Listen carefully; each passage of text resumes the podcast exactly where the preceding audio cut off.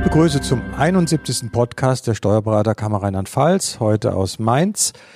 Unsere Podcast-Runde besteht heute aus Anne Überfeld, unserer Geschäftsführerin, Ralf Nick aus dem Vorstand, Matthias Gahn, IT-Vorstand und als Gast Josef Ludwig aus Trier. Grüße dich, Josef, für die Anreise. Ja, Vielen Dank. Danke für die Einladung. Wir haben heute das Thema Corona. Das ist ja nur in aller Munde, aber es ist auch bei uns Steuerberatern gelandet natürlich. Corona, Soforthilfe, wie ist das bei euch angekommen? Wie hat sich das dargestellt? Josef, mal zunächst von dir.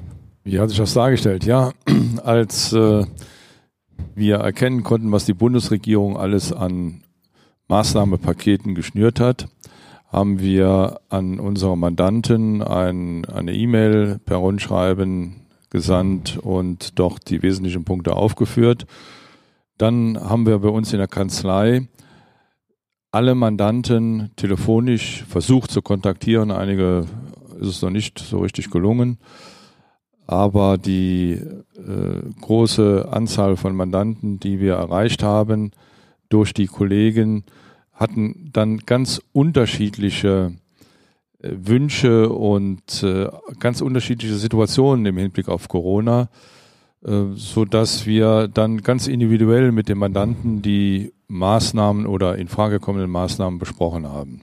Es war natürlich sehr zeitintensiv und äh, bei vielen war das Thema Kurzarbeit äh, ganz groß, so dass wir auch im, in der Lohnabteilung bei uns einen hohen Arbeitsanfall hatten von heute auf morgen mit den ganzen Kurzarbeiteranträgen. Das muss ja vorher geklärt werden, falle ich darunter oder nicht. Es gab ja die Prozentgrenzen. Äh, kann ich das beantragen, für wen etc. Also da war schon ein enormer Beratungsanfall in den Tagen. Das kann ich nur bestätigen, das war bei uns auch so. Äh, Ralf, nun kommen wir ja eigentlich in die Zeit, 30.06. läuft dieser Drei-Monats-Zeitraum aus. Überprüfung, Verwendungsnachweis. Wie wird das aussehen? Äh, ja, der Verwendungsnachweis bzw. der Überprüfungszeitraum der schnell Entschlossenen äh, endet jetzt am 30.06. Das sind die Mandanten, die am 30, 29. 30. ging, glaube ich, die ISB online und äh, soll ja welche gegeben haben, die dann morgens um 6 Uhr schon den Antrag gestellt haben und die müssen jetzt, für die läuft jetzt in Ende Juni der Zeitraum, der Überbrückungszeitraum aus.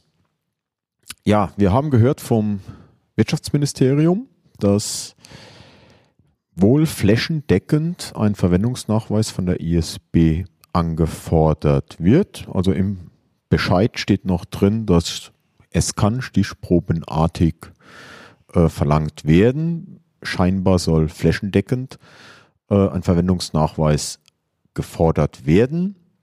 Ja, und da wird schon der ein oder andere höchstwahrscheinlich darunter fallen, der Soforthilfe beantragt hat äh, in einer Höhe, die jetzt im Nachhinein sich herausstellt, dass die Höhe nicht ganz richtig war. Matthias, hast du schon eine Idee, wie ihr das handhaben werdet? Werdet ihr Verwendungsnachweise für die Mandanten bearbeiten oder gebt ihr das zurück in die Mandatshände sozusagen? Das ist ja schon auch ein bisschen heikles Thema. Äh, zugegebenermaßen und ehrlich gesagt graut es mir jetzt schon davor. Denn wir werden eigentlich zwei Fallkonstellationen haben. Wir werden die Mandanten haben, denen wir von einem Antrag abgeraten haben, die aber trotzdem einen Antrag gestellt haben die dann von uns einen Verwendungsnachweis äh, mit Zahlen gefüttert haben wollen.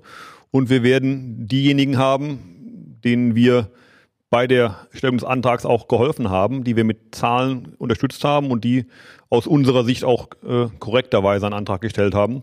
Und ähm, das werden wir von Einzelfall zu Einzelfall entscheiden. Ähm, wo wir dort ein sinnvolles Zahlengerüst liefern können, aber wir werden immer unsere Mandanten dann auch diesen Verwendungsnachweis final ausfüllen lassen. Ein bisschen, äh, Anne, müssen die Steuerberater auch aufpassen. Äh, man hört ja immer wieder das Thema Haftung in diesem Zusammenhang. Äh, gibt es da eine Gefahr? Du bist ja hier Berufsrechtlerin auch in der Kammer ein bisschen. Äh, ja, Natürlich, es gibt immer dann die Gefahr, wenn der Steuerberater Dinge macht, die er nicht tun sollte. Das ist dann immer besonders gefährlich. Und ähm, im Grunde waren die Anträge Sache der Mandanten, die Anträge auf Soforthilfe. Wenn der Steuerberater dabei Hilfe geleistet hat, dann musste er natürlich wahrheitsgemäß diese Anträge ausfüllen. Der Mandant hat sie dann unterschreiben, unterschrieben. Und wenn jetzt die Verwendungsnachweise kommen, auch dann muss der Steuerberater das eben wahrheitsgemäß machen und darf sich von dem Mandanten nicht, ähm, wenn dieser das anders sieht, vor den Karren sparen, spannen lassen. Dann ist eigentlich alles safe. Also man muss einfach nur aufpassen und so arbeiten, wie das für einen Steuerberater sich gehört. Äh, Ralf. Ja, der Steuerberater sollte sich ganz einfach fragen, äh, würde ich aktiv an einer Steuerhinterziehung des Mandanten mitarbeiten, ja oder nein? Wenn man die Frage klar beantworten kann, das können höchstwahrscheinlich 99 Prozent der Fälle, dann kann man auch die andere Frage relativ schnell beantworten. An der Stelle würde ich auch ganz gerne mal ganz kurz auf das Thema Abrechnung dieser Anträge äh, eingehen. Josef, wie habt ihr das gehandelt? Ich weiß von Kollegen, dass die sagen, äh, na, das haben wir mal unseren Mandanten äh, gratis gemacht, den wollten wir ja helfen. Das war ja, die waren ja, denen ging's ja schlecht und jetzt machen wir auch mal diesen Antrag umsonst. Ja, das gibt Kollegen, die haben so gesprochen. Frage ist, wie handhabt ihr das und was sagt der Berufsrechtler dazu? Du bist ja auch im Berufsrechtsausschuss. Naja, also die Information, die wir an die Mandanten äh, zugesandt haben, äh, das rechnen wir natürlich nicht ab. Das ist Serviceleistung eines guten Steuerberaters. Das ist Mandanteninformation. Ja. So, und äh, wenn der Mandant ganz konkret auf einen zukommt äh, und fordert Leistungen an, dann äh, gibt es bei uns einen Leistungskatalog, zum Beispiel im, im Lohnbereich, Kurzarbeitergeld etc., berechnen, Proberechnungen erstellen und so weiter. Äh, das äh, wird in den meisten Fällen nach dem Zeitaufwand abgerechnet. Das weiß der Mandant auch, weil er diesen Leistungskatalog hat. Und wenn es darüber hinaus um weitere Beratungen geht, Businessplan erstellen etc., auch da wird der Mandant vorher darüber informiert, ähm, dass wir das abrechnen und in der Regel auch nach dem Zeitaufwand abrechnen. Der Mandant fragt dann, was kostet es ungefähr, dann können wir ihm auch schon je nach Umfang der angefragten Leistung auch eine Honorarsumme nennen, damit der Mandant nicht überrascht ist später. Jetzt bekomme ich auch noch eine Rechnung. Ich bin sowieso schon Corona geschädigt und jetzt bekommt ich, äh, bekomme ich noch von meinem Steuerberater eine Rechnung dafür. Nein, das sollte man im Vorfeld mit dem Mandanten offen kommunizieren. Ja, Anne, darf der Berater denn diesen Soforthilfeantrag überhaupt unentgeltlich machen?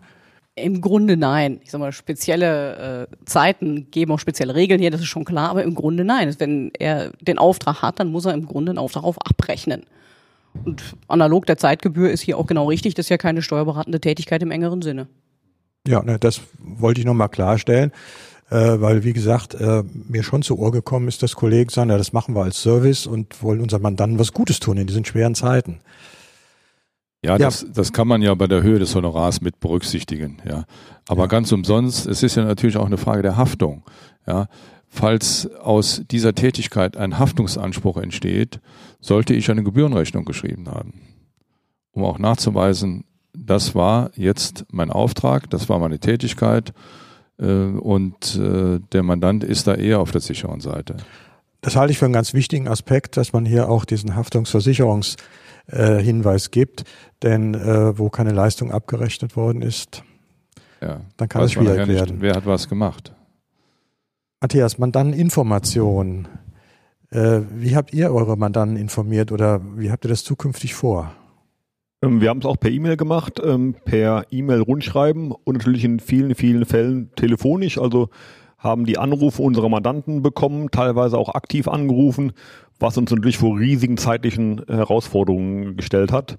Ähm, wir waren über eigentlich mehrere Wochen lahmgelegt, weil wir mit unserem Mandanten telefoniert haben und intensiv telefoniert haben. Und auch da die Erwartungshaltung der Mandanten war, dass wir für sie da sind und erreichbar sind. Ähm, wir planen jetzt, unsere Mandanten auch per Webinar zu informieren, um einfach dort zeitsparend schnell möglichst viele Mandanten erreichen zu können. Kannst du da zwei Sätze zur Technik sagen, wie das funktioniert für die Kollegen? Ähm, wir nutzen dazu die viel diskutierte äh, Webinar-Software Zoom.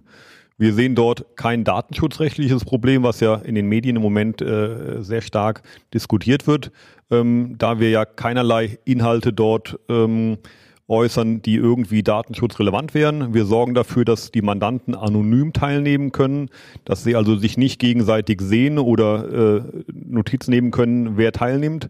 Und dadurch können wir von unserer Seite Präsenz herstellen und die Mandanten neben uns präsent war. Und unser Zeitaufwand ist dafür aber dann relativ gering im Verhältnis der Anzahl der Adressaten. Das habt ihr aber bis jetzt noch nicht praktiziert. Das, das machen wir nächste Woche zum ersten Mal. Okay. Bin ich mal gespannt, was da dann äh, zu, zu sagen gibt dazu. Ralf, wir haben ein neues Paket ja vor der Tür. Ist da schon was bekannt? Ja, äh, im Rahmen der, ja jetzt heißt es nicht mehr Soforthilfe, weil sofort ist drei Monate rum. Äh, jetzt heißt es Überbrückungshilfe.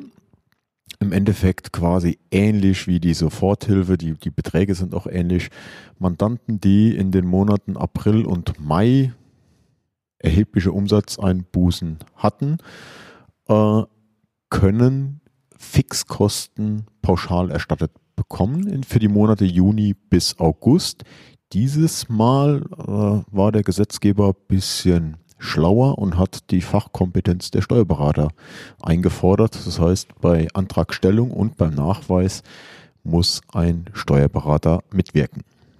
Das heißt, jetzt sind wir also sozusagen zwangsweise im Boot und alles, was wir vorher so ein bisschen, können wir zum Mandanten schieben.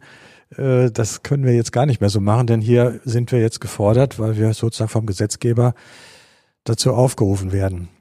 Also hier gilt es genauso wieder aufzupassen, was wir da machen, was wir da bescheinigen und äh, da wird der ein oder andere Mandant sicher ja schon mal schauen. Vielleicht ist die Situation doch besser, als er denkt, was die Einnahmenseite angeht. Ja, jetzt haben wir ja das, das, das, was heißt das Glück für uns, sage ich jetzt mal ganz einfach, wir haben Parameter, die ganz eindeutig sind. Und das, die, die Maßnahmen kamen raus, da war der Mai gerade rum, so, und da war nichts mehr zu regeln. Der April, der Umsatzeinbruch, äh, April und Mai hatte stattgefunden.